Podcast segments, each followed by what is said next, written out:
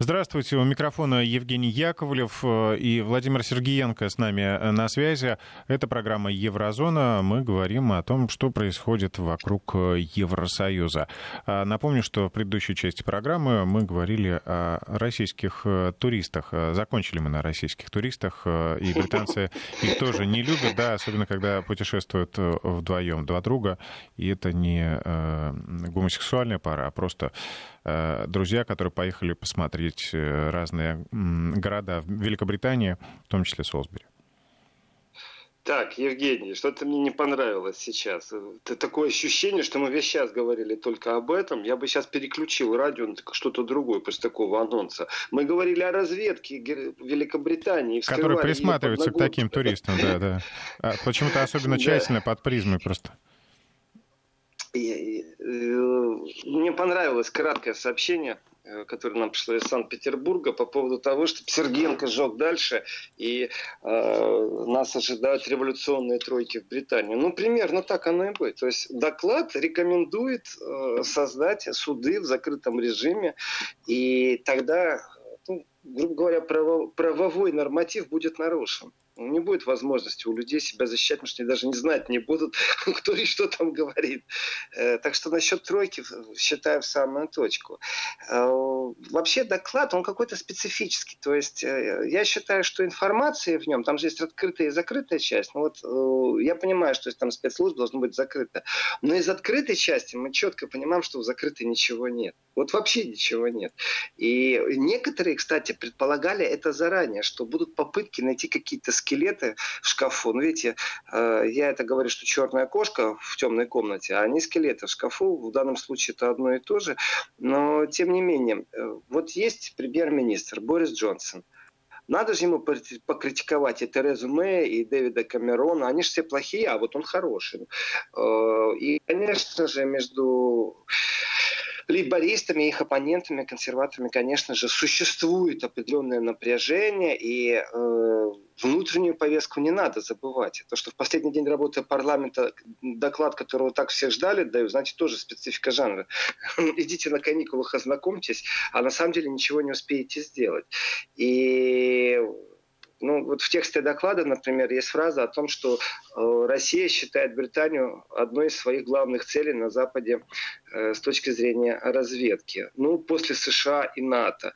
Ну, я так скажу, есть разные комплексы неполноценности, э, есть нарциссизм, и с точки зрения, вот Британия считает, что она самая важная точка на планете, я могу сказать, что даже не читая вашего доклада, я могу сказать, что вы сами себе врете и обманываете. Дорогие британцы, прошли те времена, когда вы были грозной большой империей. Все. Э, ваша империя вам же и не подчиняется. Вы даже Евросоюз покинули.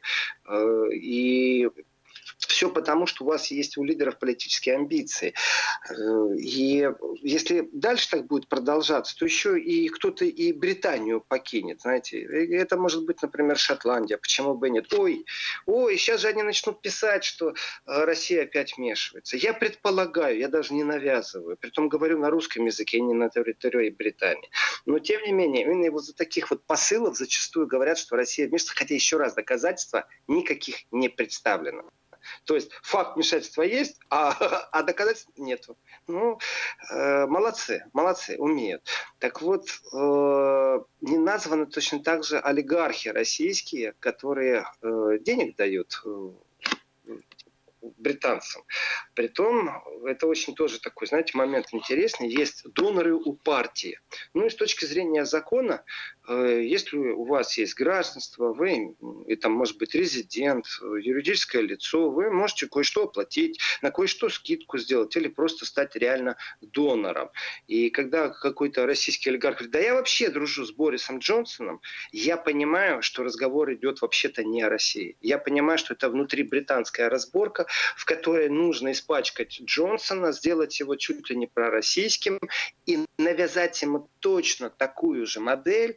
И это прослеживается в докладе, когда они говорят, берите э, по пример с наших американских коллег, э, точно такую же модель, как навязали Трампу. То есть Трамп, может быть, и прагматично пошел бы на огромное количество сделок с Китаем, с Россией, с Евросоюзом. Но каждый раз у него на руках и на ногах пудовые гири, которые не дают ему даже в эту сторону пошевелиться. Почему? Потому что сразу начинается риторика. Да он вообще купленный Россией, да он вообще-то там бизнес имел, он вообще агент российский. Вот по такому же принципу, только на британский лад. Знаете, у них э, все чуть-чуть замедленно и эдак с юморком и с примесью классического джентльменства навеяно Агатой Кристи. Э, так вот, именно в таком контексте они хотят, наверное, навязать повестку Борису Джонсону, чтобы он тоже э, в своей харизматичности не пошел пути прагматизма и, не дай бог, какого-то улучшения отношений. Вот не дай бог.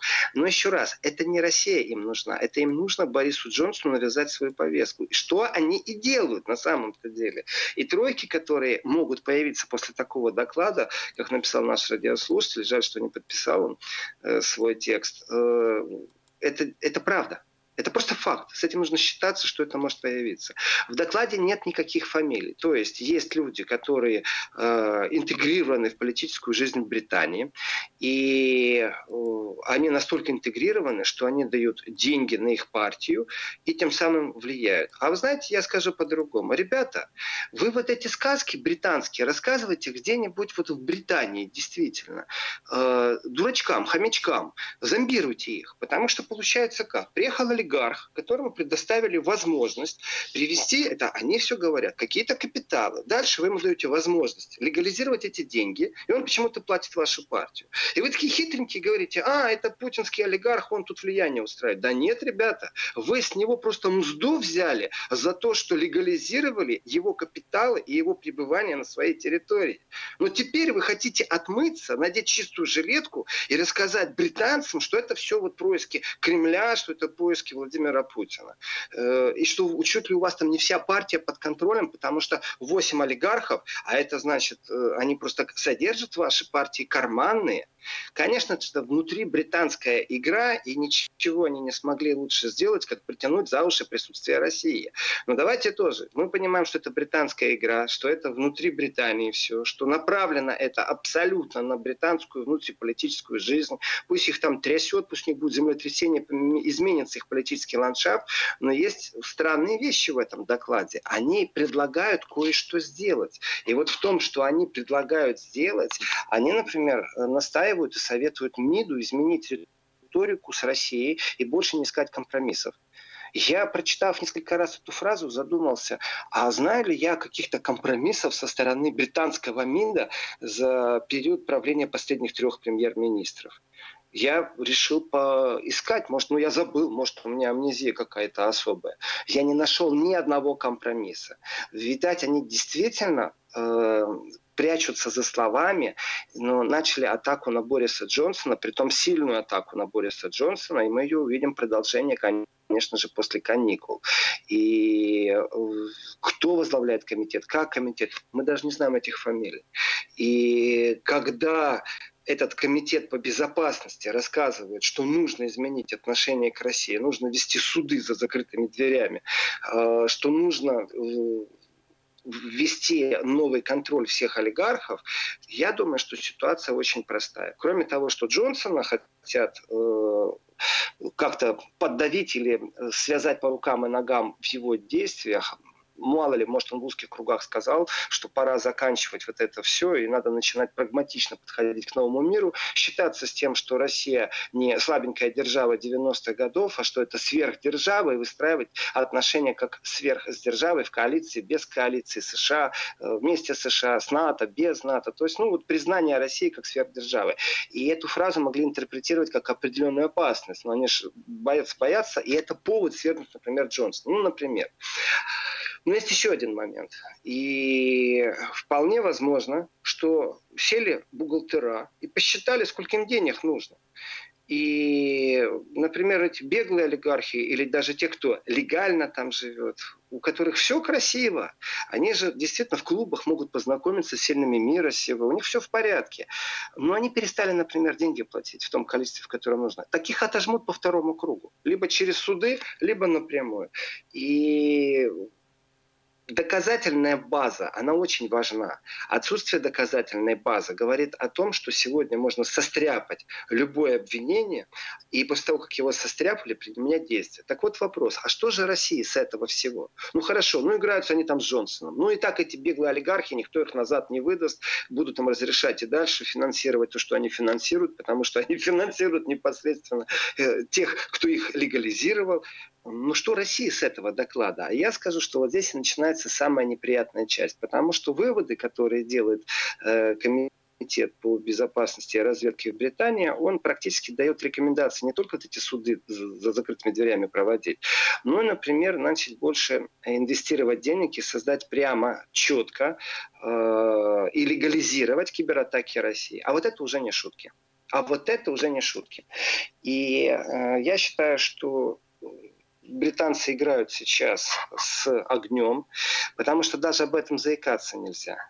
Одно дело кибератака, и это претензия, которую Россия предъявляет, что были э, известны договоренности, которые засекречены между США и Британией э, по торговым договорам по торговым по развитию торговых отношений и что Россия это сливала. Доказательств нет, но говорят, что это Россия сливала эти документы, что это влияло в том числе и на Брексит. Но еще раз, э, что Россия добыла эти документы, и эти документы опять же, сливала британцам для ознакомления, и нечестно их добыла. Я британцам скажу так, а вы знаете, а разницы нет, кто добыл эти документы. Э, ведь Вики Лейдж, Ассанж, они же являются во многих местах, во многих организациях и во многих умах героями. Почему? Потому что правительство иногда так зазнается, что начинает населению навязывать совсем не демократическую волю. И на Западе есть такая модель. Вы знаете, вот Китай Россия, там вот это принято, а у нас нет, у нас все тут демократично. И тут вдруг выясняется, что тайком от народа тайком от партнеров в Евросоюзе э, договариваются за спиной всех э, с Америкой. То есть Америка вырывает, ослабляет Евросоюз Британии, э, и Евросоюз Британия как связка становится, понятно, слабее, потому что Евросоюз теряет донора в виде Британии. Но виновата Россия, понимаете? То есть договаривается Америка, предлагает преференции в торговых отношениях. Это все засекречено и от партнеров по Евросоюзу, э, от Меркель, от Макрона, от всех. Это засекречено от народа. Это направлено на то, чтобы вырвать Британию, а виновата у них Россия. Понимаете? Вот вопрос действительно из анекдота про Вовочку, а где логика? Где логика? Логики никакой, конечно же, нет. Э, и мне нравится, как за многословием прячут определенные истины. И ну, не все же идиоты в той же самой Британии. Э, поэтому сравнение, было ли вмешательство российское на президентских выборах в 2016 году, э, должно ли правительство давать правовую оценку вмешательства России э, на референдуме в Британии и фраза звучит, что это можно сделать и сейчас. Ну, это моя интерпретация, но тем не менее. Мол, тогда не сделали, давайте сейчас этим займемся. Э, это сказал член комитета Стюарт Хоуси. И он настаивает на формуле того, что в правительстве Британии никто не знал, могла ли Россия вмешиваться э, в референдум по Брекситу, потому что никто не хотел этого знать. Понимаете, да? Ну, тогда, э, уважаемый член комитета Стюарт Хоуси, э, а хотели ли британцы или члены правительства знать, вмешивается ли Америка в референдум по Брекситу? А вмешивается ли Евросоюз, например, Германия? Э, а вмешивается, ну, она же имеет же свой государственный аппарат медийный, который Deutsche Welle в том числе и на английском пишет. Э, вы давали оценку или вы не хотели этого знать? В принципе, таблеток от маразма не существует. Поэтому члену комитета по разведке Британии я советую концентрироваться не на России, а, а на безопасности собственной страны. Это намного важнее. А вот по поводу ящика Пандоры, э, есть вещи, которые нельзя допустить допускать. Если парламент Британии решил поиграть мышцами в киберпространстве, э, то я думаю, это не просто ошибка. Я думаю, это новые технологии, которые э, сегодня не практикуются, но они уже есть. И если будет известно, ну, ребятки, вы знаете, вы играете с огнем, потому что есть такой старый проверенный способ. Вот сидит умник с компьютером, и такой он весь умный, знаете, и у него пальцы бегают по клавиатуре, и он там бам-бам-бам-бам, и у кого-то с кредитной карточки что-то снял уже. И такой он весь хитрый, ничего я ему доказать не может. Это все киберпространство. И есть четкое правило.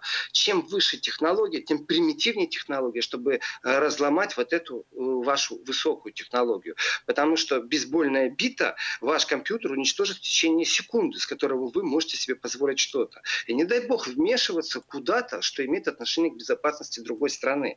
И сегодня они говорят о России и о том, что нужно увеличить финансирование и думать о кибератаках. Э, и это же как? Если это с пафосом, что мы, британцы, рассмотрим и дадим официальное разрешение, это то же самое будет, что объявление войны. Завтра они то же самое сделают с Китаем, послезавтра в ООН они заблокируют разговор в Совете Безопасности э, о том, что нужно ввести ограничения на любые кибератаки, точно так же, как ограничения существуют в сфере ядерного оружия. И, в принципе, Британия пробует поиграть мышцами.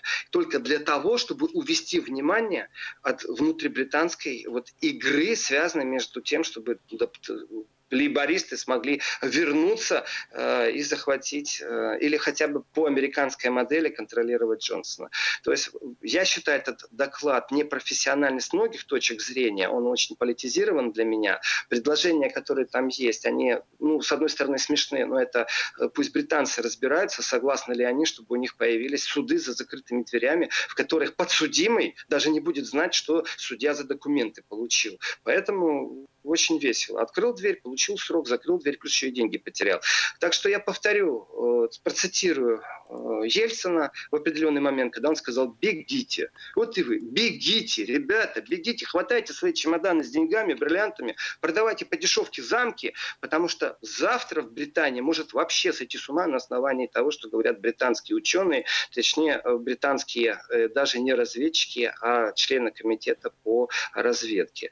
Так что все эти игры, связанные с э, публикацией доклада, на самом деле э, шутки шутками, но очень нехороший акцент э, на то, что Россия является, и это сквозит через весь доклад, что Россия все-таки враг все-таки враг, как будто Россия вмешивается. Доказательств нет. И второе, что если это враг, то надо с ней таки общаться. То есть, ну, никто не предлагает разрывать дипломатические отношения, но, по крайней мере, не искать больше компромиссов. И, опять же, я не знаю, каких они компромиссов там искали. И второе, это задуматься о финансировании определенных направлений, в том числе и киберпространства, и разрешать атаки. Э, ребята, не играйте с огнем. Э, я думаю, что после Брекзита у вас крышу просто снесло у некоторых, и вы думаете, что вы все можете через медийное пространство. Э, очень хорошо, но представьте себе, что вы ответку получите. И тогда задумайтесь, в состоянии ли вы себя охранять, если вы начинаете агрессивную риторику. И важный момент с этим перекликается, потому что Британия тут стала нервничать по поводу того, что э, Россия в космосе имеет определенные лидерство, в том числе и в военной э, области. И опять Британию это сильно э, парит.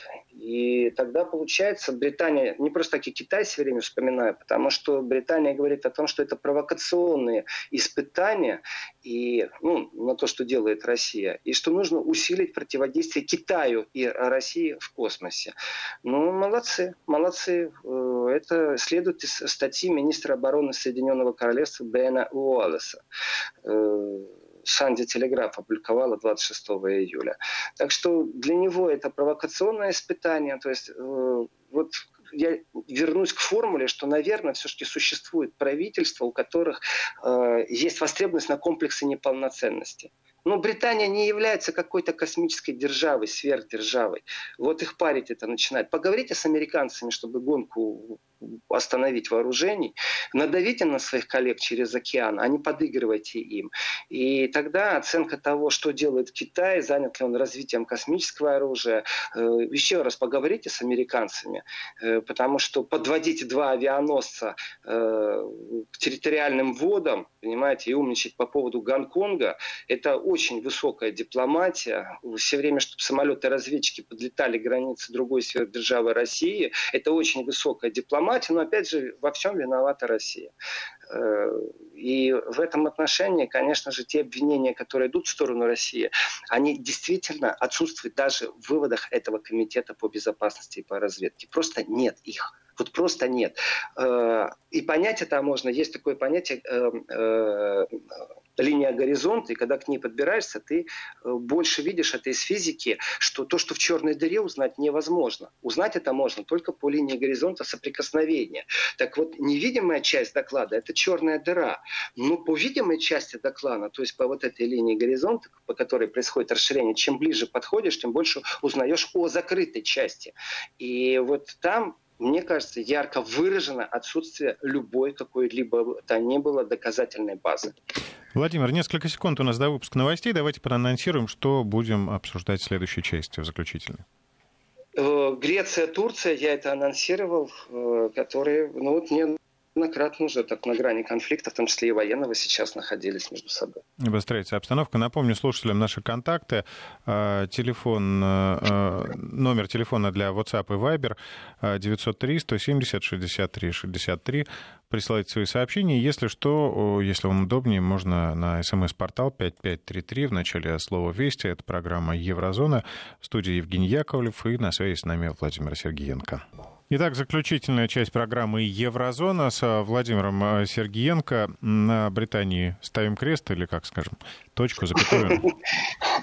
Я думаю, мы к Британии еще вернемся, но по поводу доклада мы достаточно позлословили. Пусть британцы трезвеют, все, что я могу сказать, и делают более качественно свою работу. Если на таком уровне работает комитет по разведке, э, то что же говорить вообще тогда о британской политике, то как бы у меня было завышенное отношение.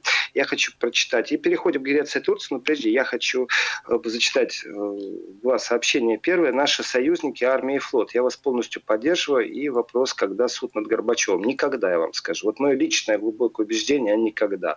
Потому что страна, которая могла бы это сделать, больше не существует. Вот и все. А вот э, еще одно сообщение написали нам из Карачаева-Черкесской республики. Э, что Великобритания важная страна в мире, хотя бы только потому, что большинство людей хотят быть ее гражданами, а не российскими. Э, пишет нам Олег из Ставрополя. Вы знаете, там по поводу э, населения живет достойно, Олег, если бы стояла подпись, что вы где-нибудь живете в пригороде Ливерпуля, я бы с вами дискутировал. А так мне смешно. Э, вот есть мифы о Западе. И вы иногда путаете мифы и реальность жизни. Посмотрите фильмы, британские фильмы, которые не превозносят, знаете, не легко голливудские боевички, а которые показывают, как там действуют преступные группировки, как они жестко существуют, как живется в гетто, страны разные. Есть и хорошие стороны, и плохие. Есть экскурсионные страны, есть неэкскурсионные страны. И да, действительно, не хватало, чтобы еще в Россию такой же поток мигрантов стремился, как в Британию. Э, Британия чернокожей становится, об этом многие говорят, именно благодаря нелегальному потоку. Да, туда стремятся, потому что в колонии Британии говорят на английском. И люди из колоний, они тоже говорят на английском. Им легче там жить, например, чем э, в той же Дании, куда тоже стремятся. И вообще они живут лучше, и пенсия у них лучше, и медицина у них лучше, все у них лучше. Э, вы знаете, с такими убеждениями, э, вот когда так начинают говорить, я могу сказать, что за 30 лет в Германии я узнал разные стороны и немецкого общества, и немецкой реальности. И мне всегда смешно, когда кто-то мне говорит там, о немецкой медицине, э, и ее превозносят. Есть вещи, которые они хорошо делают. Э, для VIP-людей, к которым мы, многие мы не относимся. Когда их приезжают, встречают главфрау в больнице, и стоит это хороших денег и обеспечения, да, они умеют резать очень много. Ну, например, я считаю, что не умеют ставить диагноз. Вот не умеют и все. То есть у них с этим большая проблема. Профессор умеет, только его прием стоит стоит столько, что это не каждый себе может позволить. Есть хорошие стороны, есть плохие стороны, но только на основании того, что там кто-то хочет жить, это важная страна. Британия, во-первых, ядерная держава. Вот что важно. И Британия была все-таки союзником нашим во Второй мировой войны и перераспределение э, вообще планетарное, которое происходило, Британия тоже принимала участие. Это действительно Великобритания важная страна.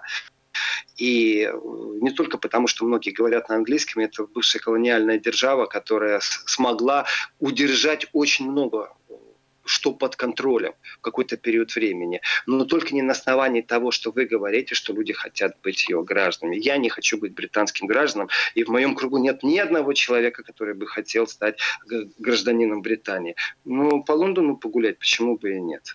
Я просто должен был отреагировать на, на, на эту речь. Давайте про Грецию и объясню, что там происходит. Значит, э, практически никто не заметил, что произошло, но опять две страны НАТО э, между собой находятся в состоянии войны.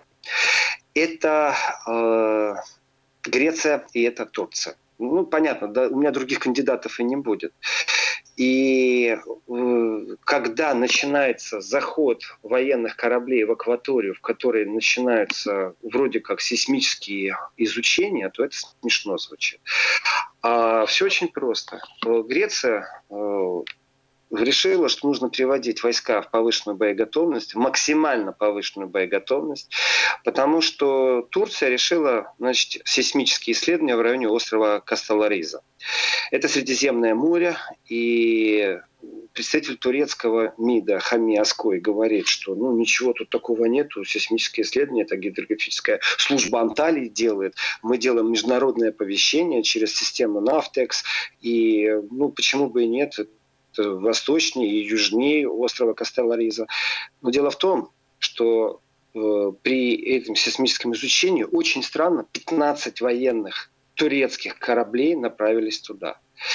Это очень странно. Почему? Потому что вообще то, что там происходит сейчас, Турция не просто играет мускулами, Турция очень доминирует, влияет. Турция только что э, поссорилась с французами, и совместное патрулирование направлено на то, чтобы не было поставок в Ливию оружия, кончилось тем, что, ну, по словам французов, э, в сопровождении турецких военных кораблей э, гражданское судно э, было эскортировано, и на нем как раз перевозили оружие в Ливию. То есть французы решили подплыть к этому судну, а турки их, можно сказать, оттолкнули, взяли на них прицелы навели. Это с французами. Французы обиделись, развернулись и ушли. Потом Макрон, конечно, говорил, вот мы хотим мы должны, э, мы должны вот бороться и настаивать на эмбарго в Ливию. Но все это слова. Но когда Ору Крайс, это судно, э, проводит исследования континентального шельфа, и граница этих исследований очень странно приближается э, Греции, а вопрос Греции и Турции всегда напряженный, еще с времен погрома греческого, то Э, вопрос другой. А 15 судов зачем послали военных? Потому что подозревают, что со стороны Греции, например, или со стороны Кипра кто-то выплывет и начнет просто мешать, отталкивать. Знаете, на полном ходу пройдет мимо и якорек подцепит или еще что-то сделает. То есть они сопровождают. На самом деле речь идет о разведке углеродов. Там сейсмологическая ситуация мало кого интересует. Это интересует э, только тех, кто Э, будет потом добывать там углерод ну, нефть качать, газ качать. И в этом отношении турки подходят к тому, что они лично не признают. И вот здесь начинается глубина конфликта. И давайте так, когда э, спор между Турцией и Грецией, то это автоматически спор между Евросоюзом и Турцией. И я не просто так сейчас Макрона упомянул, потому что в Евросоюзе скептиков по отношению к Турции много. И просто призывать к диалогу Турцию и Грецию очень, э, ну, толку мало. Потому что вплоть до того, что рыболовецкие шхуны иногда подрезаются военными кораблями. И делается это сознательно. Иногда сетями что-то они там делают. То есть там все время какие-то полупиратские взаимоотношения, при этом нету четких договоренностей, и никто не может на них повлиять. Нету представительств э, ООН прямо в Средиземном море. Э, нету представителей греческих друзей там, потому что в рамках НАТО они связаны между собой. Если две страны НАТО будут конфликтовать, то тогда структура НАТО не распадается, просто они не вмешиваются в этот конфликт, как это уже и было. И будут, понятно, э, вот сживать свою политическую жвачку и говорить о том, что нужно политически все это разрешить. Поэтому, когда кто-то начинает призывать кого-то к диалогу, то получается так, что остров он маленький, 10 квадратных километров, где-то 2 километра от территории Турции еще раз, 2 километра от территории Турции и 580 километров от материковой части Греции. Вопрос, это морская э, зона чья? Площадь 40 тысяч квадратных метров, рациональность, сфера влияния, это чья? Греческая или турецкая? Где логика? Поэтому турки говорят, мы отвергаем претензии Греции. Мы неоднократно призывали Грецию к диалогу и продолжаем защиту своих интересов на основе международного права. Итак, это говорит у нас представитель э, Турции. Есть ли логика в его словах? Может быть, я не знаю. Они не первый раз разбираются, у них территориальные споры присутствуют. Э, Кипр признанный, Кипр непризнанный – это замороженный конфликт конфликт.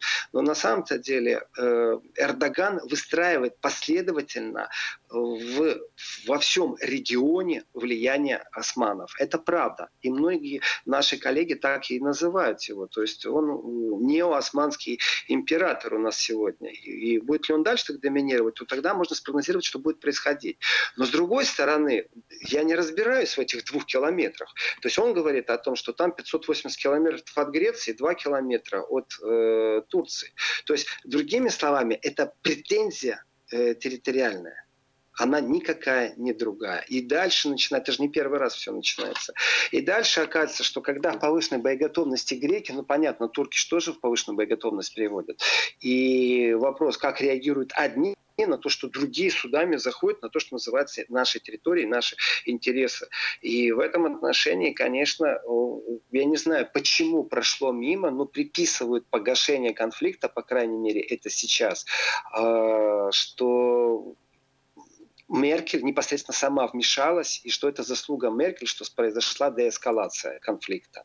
То есть было практически на грани сейчас столкновения, и это доказывает нам приведение э, войск э, в боевую готовность повышенного порядка. И что это напряжение ушло только вмешательство Меркель. Я не знаю, почему эта информация не пиарится штабом Меркель. Вот не знаю, почему. Это очень странный момент. Э, может, там еще что-то есть. Может быть, это связано с тем, чтобы не задеть ни в коем случае горячие черты политического э, управления Эрдогана, может быть. Может, это связано с другим, потому что Турция очень нужна, чтобы по конфликту в Ливии ну, как-то прийти к какому-то консенсусу и чтобы кровопролитие остановилось. Ну, есть Но ощущение, есть... что Турция сейчас э, настолько разгорячена, да, что любой э, неверный инфоповод, он может привести к какому-то такому нервному срыву, то есть э, горячим, необдуманным последствиям. Ну, такое есть ощущение. Давайте сейчас прервемся на короткий э, джингл и далее продолжим. Вести ФМ. Да, Владимир, мы вернулись в эфир. Вам слово. Дело в том, что это неофициальные данные по поводу того, что э, Эрдоган со своей разведкой газовых месторождений у греческого острова, что в этот момент Турция привела э, вот свои войска в боеготовность повышенную, и что Ангела Меркель вмешалась. То есть, что вообще-то мы были на грани открытого столкновения. И в этом отношении, в этом отношении э, вот удивительно вот что. То есть говорится, что это неофициальные данные. Официально Меркель не подтвердила этого, но тем не менее слив произошел.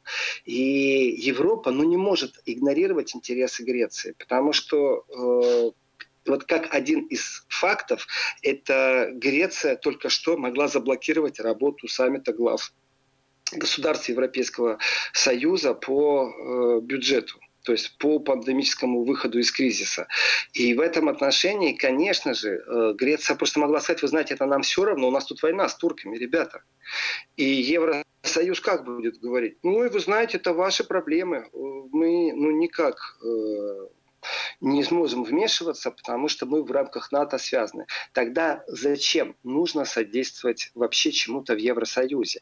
И вот здесь вот вопрос. У Меркель же с Эрдоганом очень такие напряженные тоже отношения. Вообще у Германии, у Европы с Эрдоганом непростые отношения. Э, Турция демонстрирует, между прочим, э, не свое преимущество, а свое влияние. Это разные вещи. И Турция стала региональным игроком очень сильным, это тоже правда. Э, что там, Германия диктует что-то в Средиземном море, решает конфликты э, с беженцами Сирии, с Ливией. Нет, конечно. Франция, так французские судна развернулись и убежали, драпака дали. Если говорить простонародно. И получается, что действительно Турция, если хочет что-то делать, она это воплощает в жизнь. Вопрос, кому Греция обратиться за помощью? Грецию оставили один на один с Турцией, и если дипломатическое вмешательство Меркель произошло, я могу предположить только одну вещь. Потому что Меркель, если она скажет, что да, это имело место быть, спросят, а извините, уважаемый доктор Ангела, канцлер всея Германии, а как же вы смогли добиться того, чтобы Эрдоган например, выполнил вашу просьбу? Ответ только один. Э, деньгами. Деньгами, деньгами, еще раз деньгами. По-другому никак, потому что как авторитет Меркель для Эрдогана не существует. То количество критики, которое он выдавал в сторону Германии неоднократно, что касается денег, обязательств в сторону Евросоюза, у Эрдогана очень четкая позиция, что его тоже оставили один на один и обманули его в конфликте э, все, что связано с беженцами, все, что связано с Сирией. И осознав это, он тоже имеет, э, ну, достаточно так, пониженную квоту доверия э, Евросоюзу, Германия, и то, как предвыборная кампания в диаспорах в Евросоюзе э, проводилась, то, как мешали Эрдогану, это абсолютно нечестная игра была, когда вдруг ни с того ни с сего у частного лица нанимают площадку, где Эрдоган встречаться должен с гражданами Турции на территории Евросоюза, а ведь диаспора большая турецкая в Евросоюзе, в Берлине огромная диаспора, вдруг технически по какой-то причине расторгают контракты, говорят, не, мы больше вам это не предоставляем. Потом слухи идут, опять же, слив происходит, что спецслужбы попросили не предоставлять Эрдогану, то есть не топить за Эрдогана. И в этом отношении накрывается вся демократия, все ценности, все честности. Нет этого, это все декларируемо. Поэтому э, будут ли переговоры Греции и Турции, и при чем посредничестве? Турции на самом деле эти переговоры не нужны. Э, какая позиция будет Евросоюза, э, какая позиция будет у Соединенных Штатов Америки. Это тоже момент такой очень интересный. Потому что два участника НАТО, при том, что Турция это сильная армия, понятное дело, и как посредники, понятно, может кто-то и натовец быть, и НАТО само может быть посредником, но дело в том, что НАТО дистанцируется от этого конфликта, а Евросоюз ничего не делает, не высказывает у них только политические заявления. И получается, что Греция сама на своих плечах чувствует мощь Турции, которая ну, вот хочет устроить разведку, хочет рыбаков распугает, хочет э, доставить оружие в Ливию. Греция ничего не может сделать. У Греции нет ни собственного флота такого сильного, ни армии, которая могла бы противостоять. Но Греция терпеть тоже не будет. И вот здесь вот, конечно же, по если Турция говорит, что нелогично, 2 километра от нашего побережья и 480 от, от греческого, и греки нам будут говорить, можем мы тут или не можем э, какие-то исследования делать, то ну, как бы э, Турция говорит, что это их, а Греция говорит, так, нет, у нас есть договоренности, и, конечно, это наше. То есть, если там найдут большое количество нефти и газа, если не найдут ничего, ну, никому и нужно не будет. Никто и не свяжется с этим. То тогда, конечно же, э, при появлении доказательств того, что там существуют большие углеводороды, то Турция начнет просто наглеть и дерзить и заставит, по крайней мере, под э, свои фирмы, если не под своей территорией, ну, под, по крайней мере, под свои фирмы начать какую-то разработку. Соответственно, э, Евросоюз может там грозить санкциями сколько угодно, но только дальше слов ничего не пошло. И самый главный э, представитель Евросоюза по внешней политике Жозеп Барель, он-то пробует усадить две стороны за стол переговоров, только у меня вопрос еще раз. Эрдогану зачем это нужно? Чтобы ему сказали, ай-яй-яй, нельзя? Нет, Европа должна четко проявить свою позицию, сказать, у нас будет своя евросоюзная армия, и наша служба Frontex, она не просто направлена для того, чтобы создать где-то ситуацию в Африке и поставить там колючую проволоку. Мы будем свою внешнюю границу охранять не только от беженцев, беспомощных в Средиземном море. Э, мы будем еще охранять от Турции. Потому что вот в этом направлении четких заявлений в Евросоюзе никто не сделал. Грецию предают прямо сейчас на глазах со стороны, вот если это рассматривать со стороны греческой позиции. Турция настаивает на логике какой-то международной. Но опять же, инстанция какого-то суда, ну давайте так, что опять в Стокгольмский суд пойдем или в Гаагский, так там Турцию так же любят, как и Россию. Там риторика антитурецкая достаточно сильна. Э, и всегда она постоянно сильна. Так что в этом отношении я не вижу никакой последней позиции Евросоюза, вижу только одно, что в структурах ЕЭЦ нету ничего,